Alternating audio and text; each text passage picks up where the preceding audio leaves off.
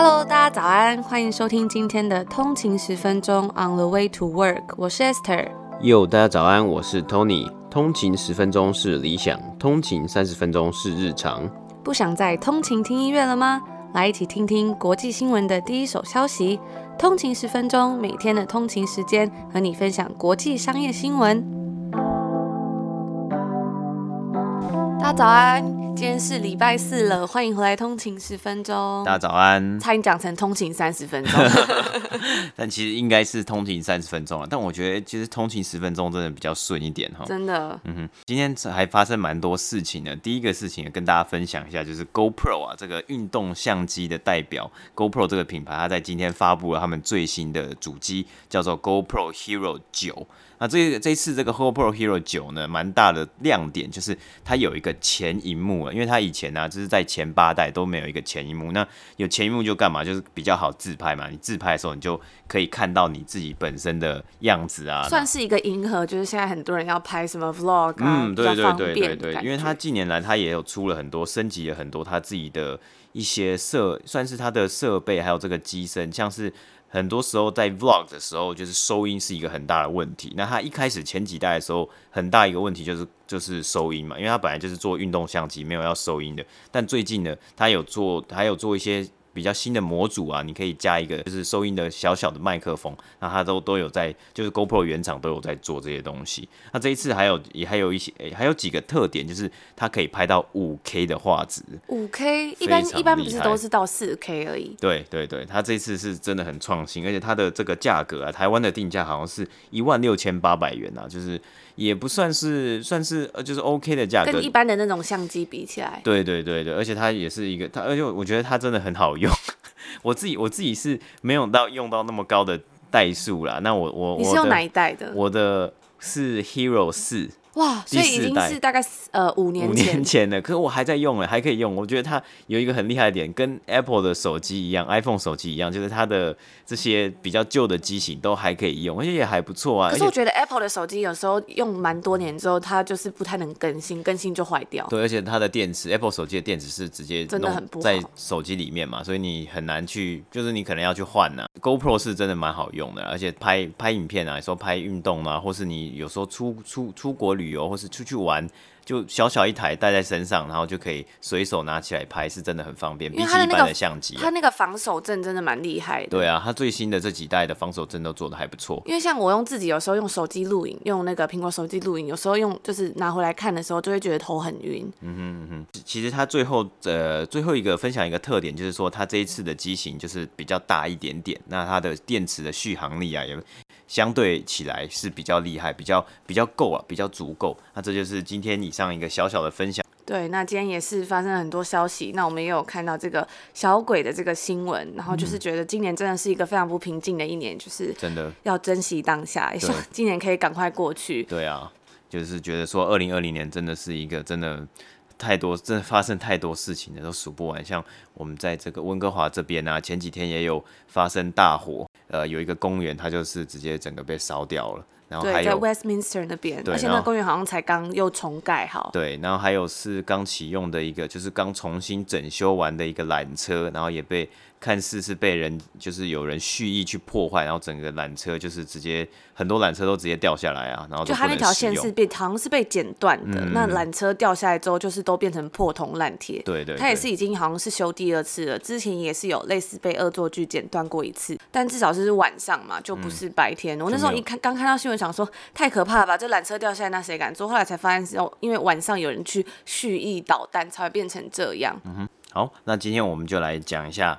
三大指数，美股三大指数的表现。今天三大指数呢，道琼工业指数是上涨了三十六点，涨幅是零点一三个百分比，来到两万八千零三十二点。S M P 五百标普五百指数是下跌了十五点，跌幅是零点四六个百分比，来到三千三百八十五点。纳斯达克指数呢也是下跌了，下跌了一百三十九点。跌幅是一点二五个百分比，来到一万一千零五十点。那这两天呢、其实是联准会在美国大选前的最后一次会议啊。这次会议里面呢、啊，联准会他们有表明说，他们会持续的让 interest rate 保持现状，甚至他预估啊，这个保持现状就是保持 low interest rate 的这个状态啊，会持续到二零二三年。那会议中呢，其实他们也对美国的经济成长哎，相较于乐观呐、目前是预测啊，二零二零年的 GDP 会是下降三点七个百分比，但是相较六月那个时候的预估是下降六点五个百分比，还来得比较乐观一点点，就是经济回复的呃回稳的状态可能有预期的好一点点。关于个股方面呢，今天。哦，上涨非常多的是我们昨天有稍微提到过的这个 FedEx，FedEx 这间这个快递公司啊，那它上涨的百分比呢，它的股价上涨了五点七个百分比，因为今天的财报出来啊，季报出来，他们创下了有史以来。最高单季的收入的的这项佳绩啊，那因为就是我们也看到疫情以来啊，就是很多的货运的需求就是非常的高升，几乎这个需求量啊，其实已经达到了像往年 holiday season 就是那种节日的那些需求一样啊。那我们也可以去去持续的来去观察一下之后呢，这个十二月啊，还有这个下半年的 Q 四 Q 三，应该需求也是。同样的会会蛮来的蛮大的啦。那如果大家有兴趣的话，我们明天也会来详细的介绍 FedEx 的财报。那除了 FedEx 之外呢，像今天 Facebook 等科技股都有下滑的情况啊，因为 Facebook 其实这几天有出来的新闻是，他们可能会面临这个反公平交易法的一个诉讼。那这个东西也算是一个比较坏的消息嘛。那对于 Facebook 来说，他们的股价就下滑了二点六个百分比。相同的，Apple 的股价呢也有下滑一点九个百。百分比啊，那除了这两只股票之外呢，今天也是众所瞩目，大家非常华尔街都还有投资人都非常注意的 Snowflake 公开来交上市交易了。他们最后呢，在今天他们的 IPO 价格是以每股一百二十元来售出来做募资，不过今天他直接。把股票拿上去股市公开交易的其实价格直接冲到了两百四十五块美金啊！如果我们用 IPO 的价格一股一百二十块美金来计算呢，Snowflake 的市值会来到三百三十亿美元。那如果我们用就是今天呢，这个这个。收盘价，今天的收盘价是来到了两百五十三块美金呢。如果用这个两百五十三块来算这个市值的话呢，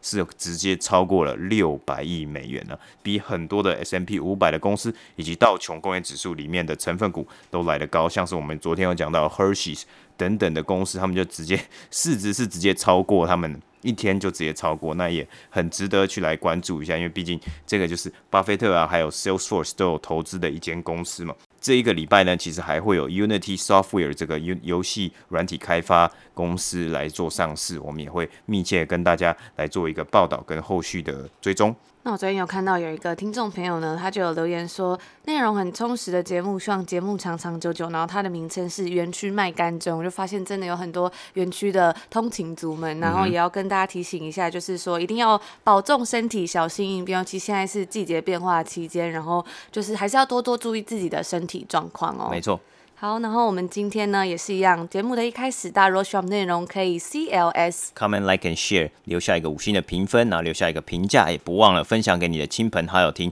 也可以来追踪我们的 I G on 的一个底线 way to work，我们会在上面发一些最快的快讯啊，然后跟大家互动啊。之前呢，我们有时候都会发一些算是什么随堂随堂小测验，小测验，看大家有没有听到这个节目我们分享的一些内容，然后再来帮大家复习一下。那我们也会也欢迎跟我们聊聊天，我们也都会看哦。对，大家如果觉得喜欢我们内容，也可以分享，就是在嗯 Instagram 啊，或是 Story 也都我们都会很开心。嗯、那如果大家对我们的节目有兴趣，喜欢我们的内容，想要支持我们的话，也欢迎公司或厂商来我们的节目下广告。今天要跟大家分享的第一个新闻呢，其实就是跟游戏产业有关。那因为疫情的关系啊，其实今年只要跟这种居家娱乐有关的产业，大多都迎来他们的自己的黄金时期。像在夏天的时候，这个游戏公司那时候我们就有为大家做了一集，是他们的表现。线嘛，然后在今年夏天，其实他们的表现都是非常优异的，迎来了这个巨额的收益。像游戏公司 Fortnite 呢，他们也继续在努力建立他们自己的这个 Metaverse 超宇宙，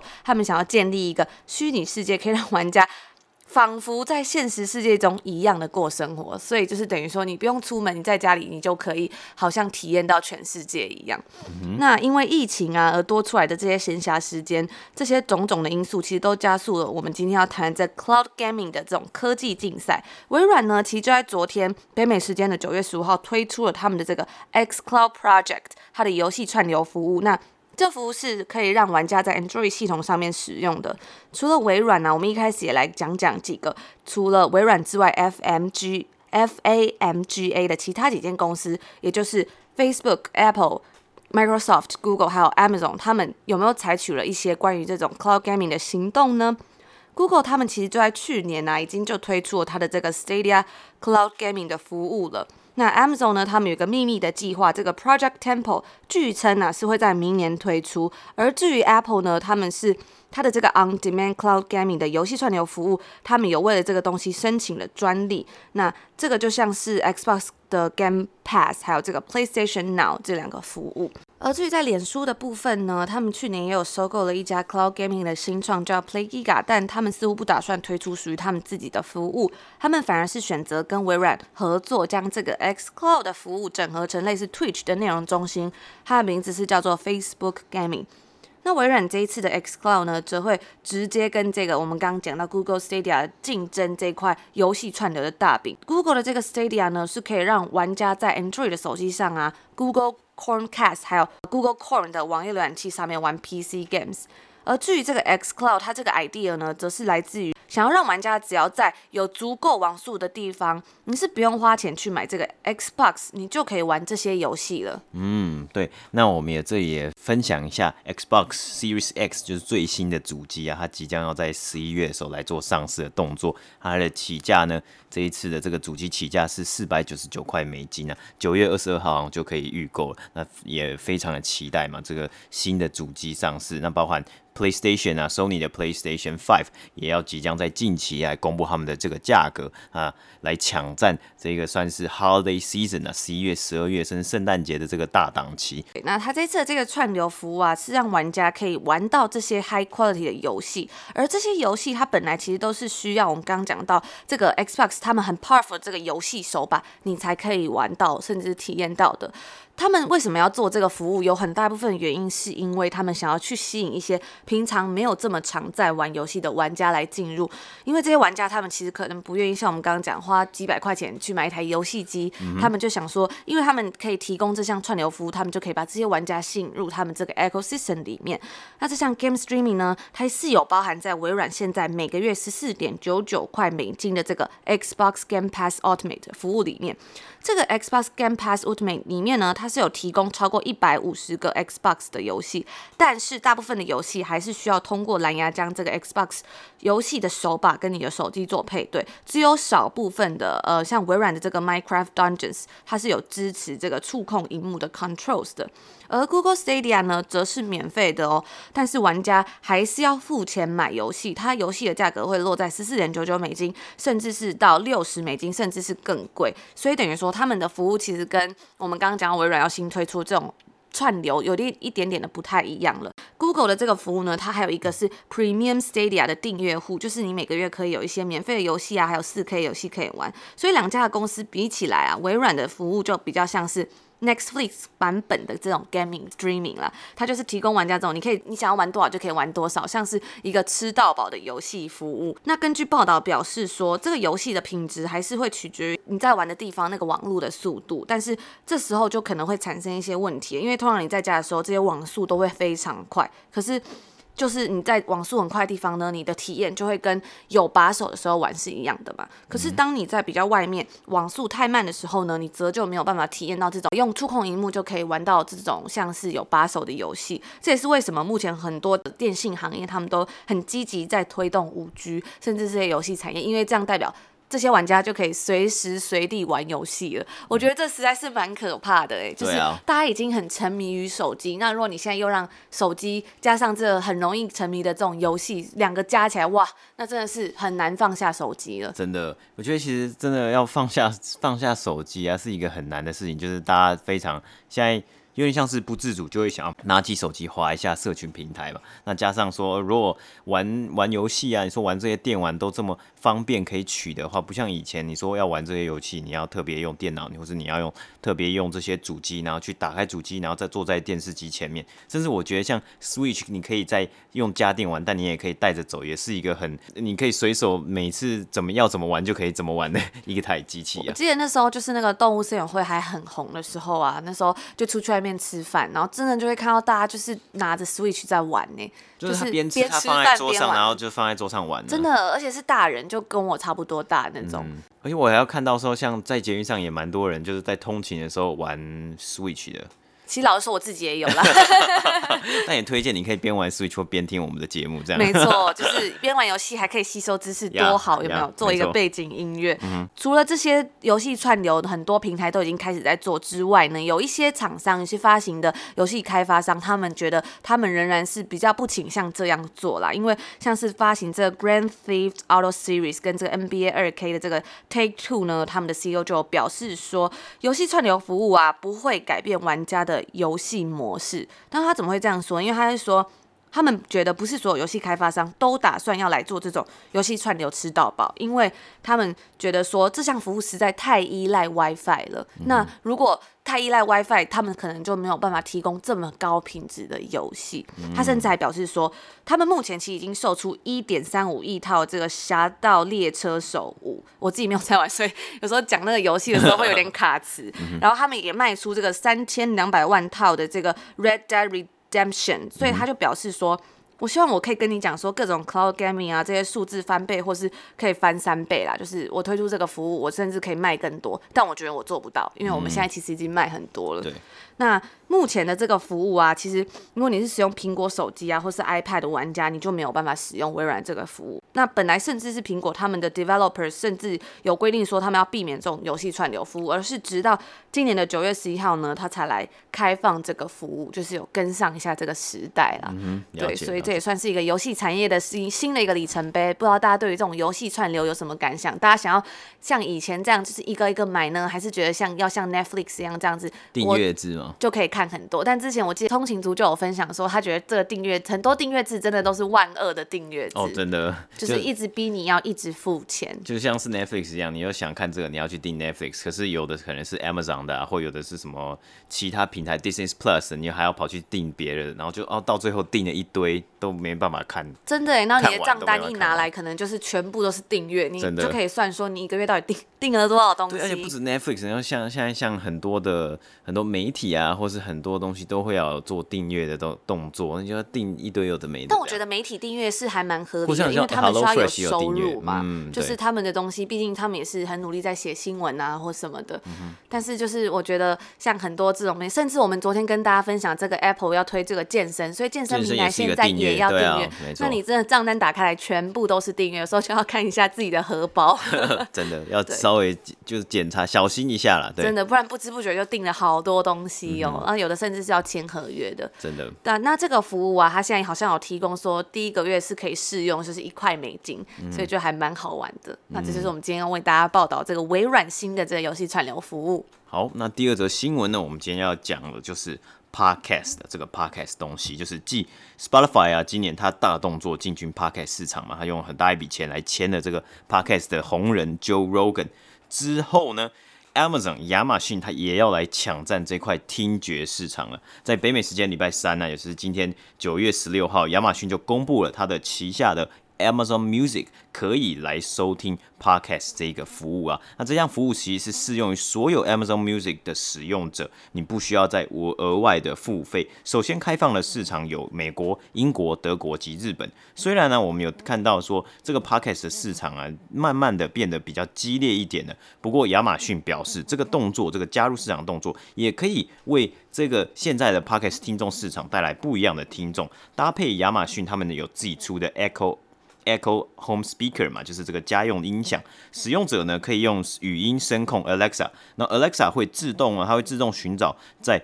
Amazon Music 上面的 Podcast 节目，那加上数据显示啊，在美国使用亚马逊的这个音乐 Amazon Music 啊，或是这个 Amazon Echo Speaker 的用户年龄层也比较长，就是也比较老一点，就比较高一点点啦。那可能会是亚马逊的一个切入点。那以订阅户来看呢，亚马逊的 Amazon Music 也是在 Apple 以及 Spotify 之后第三大音乐串流订阅平台了。那大部分的订阅户啊，其实是由 Amazon Prime 啊的订阅，还有这个家用音响这个 Echo Speaker 来转换而来的。我觉得 Amazon 的服务真的太多了。我记得他们还有推出一个有声书，那那有声书也是一个万恶订阅制。对，我忘记是每个月付多少钱，然后你就是可以无限看这些有声书，听有声书，听有声书。对，嗯、但我自己觉得我实在是没有很喜欢听有声书，因为我觉得我头脑好像没有办法。Process 的这么快，好像用看的还是可以比较，就是印象比较深刻。我觉得对啊，就是看书好像还是用看的，好像比较跟听的有有一点点差别了。听的有时候我就这样听听听，然后就听过去，就没有办法思考。嗯，那这个 Steve。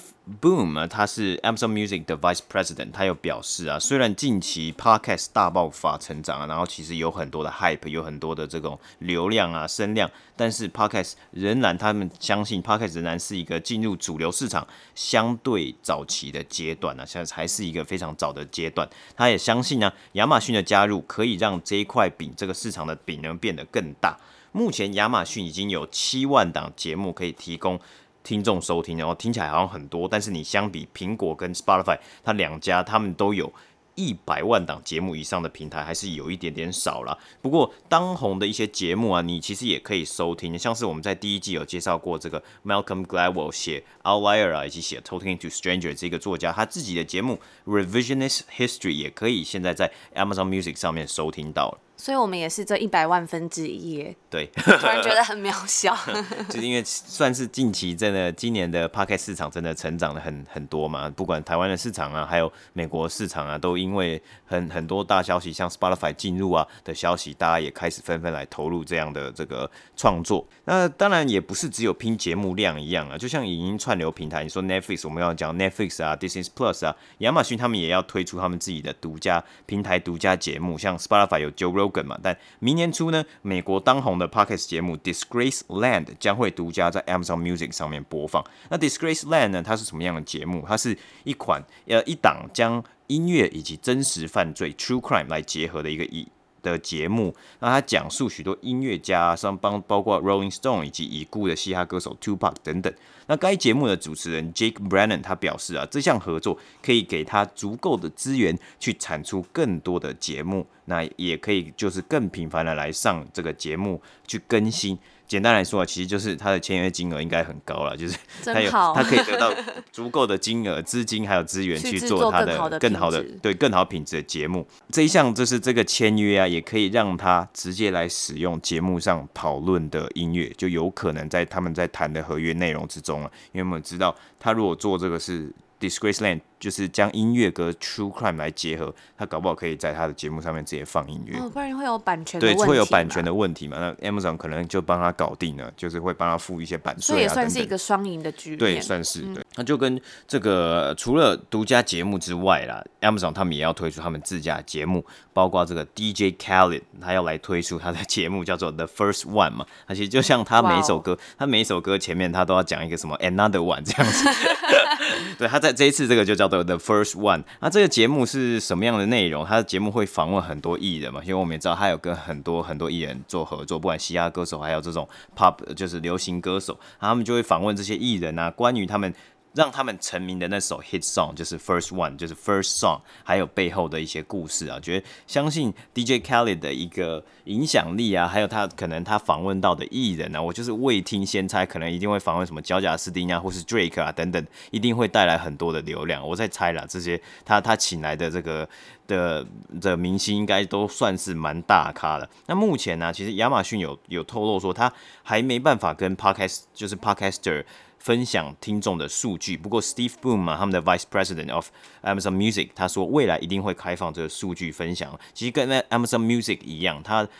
一开始也是没有开放给音乐家 musician 来分享一些收听的数据。不过在今年初的时候，其实已经有开放这个数据了。因为其实你如果缺少听众数据的话，对 Podcast 来说就比较难去找到合作的厂广告厂商，因为你没有一个就是数据来佐证。那在一个月之前呢、啊，在就是一个月前，亚马逊也才刚整合它旗下的直播平台 Twitch，对，Twitch 也是被亚马逊收购过去，它可以让听众啊在 Amazon Music 上面看到艺人啊、音乐家的实况演出哦。那另外一 Amazon 的原创 Podcast 节目是由美国当红的歌手 Becky G 的一个新 Podcast，他的 Podcast 节目叫做 En La Sala。那这个 Sala 就是西班牙文的这个房间的意思嘛，因为这个 Becky G 他算是拉丁裔的美国歌手，那他也会在 Twitch 上面有一个影音的版本啊，我觉得就有点像是 Joe Rogan 他在 Spotify 上面的节目是有影片的，就根本上其实就是。跟看 YouTube 很像，我们之前也有发现说，Joe Rogan 在 Spotify 上面那个影片，你是无法截图，你截图下来是一个黑色，我觉得这个可以超厉害的，真的很厉害。本来想要截一下分享给大家，就发现怎么是黑色的？对，真的就是他们，他们就是做。等于说，Spotify 就是要做完全独家，你只有在我这个这个平台上面，只有在我的 App 上面，你才可以来看 Joe Rogan 访问其他人啊，或是收听 Joe Rogan 的节目。那这一款的，Anna Sala 这个节目呢，它会有 Becky Becky G，他会邀请他的艺人啊，还有他的朋友分享很多时事，还有他自己的就是家庭背景嘛，因为毕竟他是拉丁裔的，那他的拉丁裔的影响啊，还有不管是在音乐上啊，还有各种文化上面，他也会讲到一些 Woman Empowerment 啊，LGBTQ 的一些。心得分享这样子，那还有呢？除了除了这两款节目之外呢，还有威尔史密斯他跟他的老婆这个 Jada Pinkett Smith 呢，也要来推出他们自己的节目了。亚马逊表示啊，其实这个 Amazon Music 在加入 Twitch 还有加入 Podcast 之后，就会是一个新形态的这个串流服务的整合跟创新，就不再只是单纯听音乐的一个平台啊。我觉得算是目前来说，我们都有看到很多这些你说。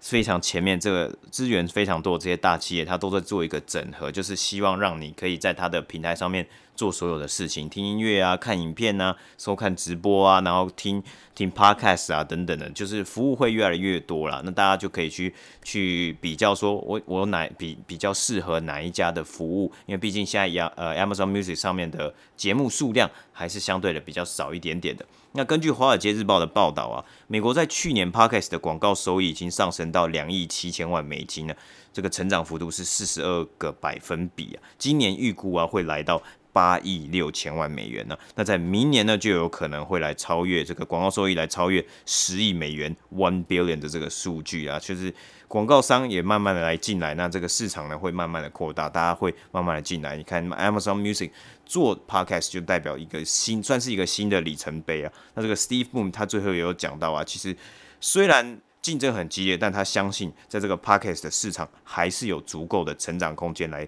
供很多的这个 player 在同一个 market 里面呢。那他也有说到啊，他说你在历史上你过去去看一个比较小小型的市场，你去看它的。这个领头羊其实对于未来是没有意义、没有太大的相关性的，因为那个市场毕竟还是很小嘛。所以意思就是说，他觉得 Amazon 现在进来虽然还是一个算是老三的地位，不过未来有可能他们就可以打败。就是你说可能像 Spotify 或是 Apple 啊，目前当然目前还算是一个非常新的一个平台嘛，所以我们就后续也会为大家来追踪报道。那我们就拭目以待，看 Amazon 可以带出什么样的新的节目，或是做出什么更不错或是更特别的创新。那他如果真的也是一心想要来帮这个市场把饼做大的话，我们也是乐观其成啊。好，那这是今天的新闻播报。好，那节目的最后呢，我们就来看一下就是听众朋友们的回馈。然后有看到有一位听众朋友，他的名字是写说叫做简单好用又方便的。他说可以开启一天的工作模式，每集节目的时间差不多就是他骑车通勤的时间。以前真的都只有听音乐而已，不知道有这么多这么棒呃获取讯息的管道。自从开始听 Podcast 之后呢，上下班通勤都被这个 Podcast 取代了。反正很久没有听音乐，但是他最后就是说来一个很跳痛的，我来推一个台湾的乐团好了。然后他就说有机会可以听看好乐团的《我把我的青春给你》跟《我爱你》。却不能拯救你，都还蛮好听。哎、其实我以前超喜欢这首《我把我的青春给你》的，哦，就你知道，很很年少轻狂的时候嘛，都会有一些很喜欢听这种音乐.就是还是非常有有情绪的歌，对，而是也很推荐台湾乐团。因为我们前几天有跟大家分享过一个这个饶舌歌手个、的新专辑，台湾真的是有很多很棒的音乐创作者、嗯，对啊。那另外一位呢，这个一二三 Angry Mom，他是说。上班前来杯咖啡与通勤十分钟，哇，我这个感觉很有一个仪式感呢。你、uh -huh. 像我们之前很多通勤族就会说，他早上有个仪式感，而且很棒的 slogan，我觉得。对，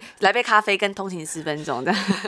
他说他是在医药产业工作的小菜鸡，之前听到的 Pfizer 跟这一次的 Gilead 都让他听得津津有味，可以感觉到两位主持人为医药新闻做了很多功课。第一次的 Podcast 五星好评就给你们喽，棒棒！那我们也是谢谢这位听众，第一次的好评就给我们了，很荣幸。嗯、我就是常常看到有通勤族啊，就是他说他第一次特别来留言啊，或者是说特别来五星好评，我们就会觉得真的很感动，有一种觉得专业被肯定、努力被看见的那种感觉。嗯、那甚至是像他说他是在医疗产业工作嘛，所以我们就会觉得也、欸、很开心啊。如果因为其实我们在播报很多不同产业的新闻，有时候都会有不同的通勤族说我是这个产业的人，然后他就是会帮我们补充啊，或者是分享他们自己真的在这个产业做的观点。我觉得我们也是学习到了很多，就是一个很很正面的循环吧，而且是一个 mutual 的一个 connection、嗯、relationship 了。对啊，我就觉得就还蛮开心的，就是哎、欸，我们播报新闻，然后大家的回馈，我们也可以学到一些知识，就觉得非常的好。嗯哼，对对，那真的是非常感动啊，就是大家就是会来留言呐、啊，然后真的是会来给一个五星好评，真的是非常感谢大家。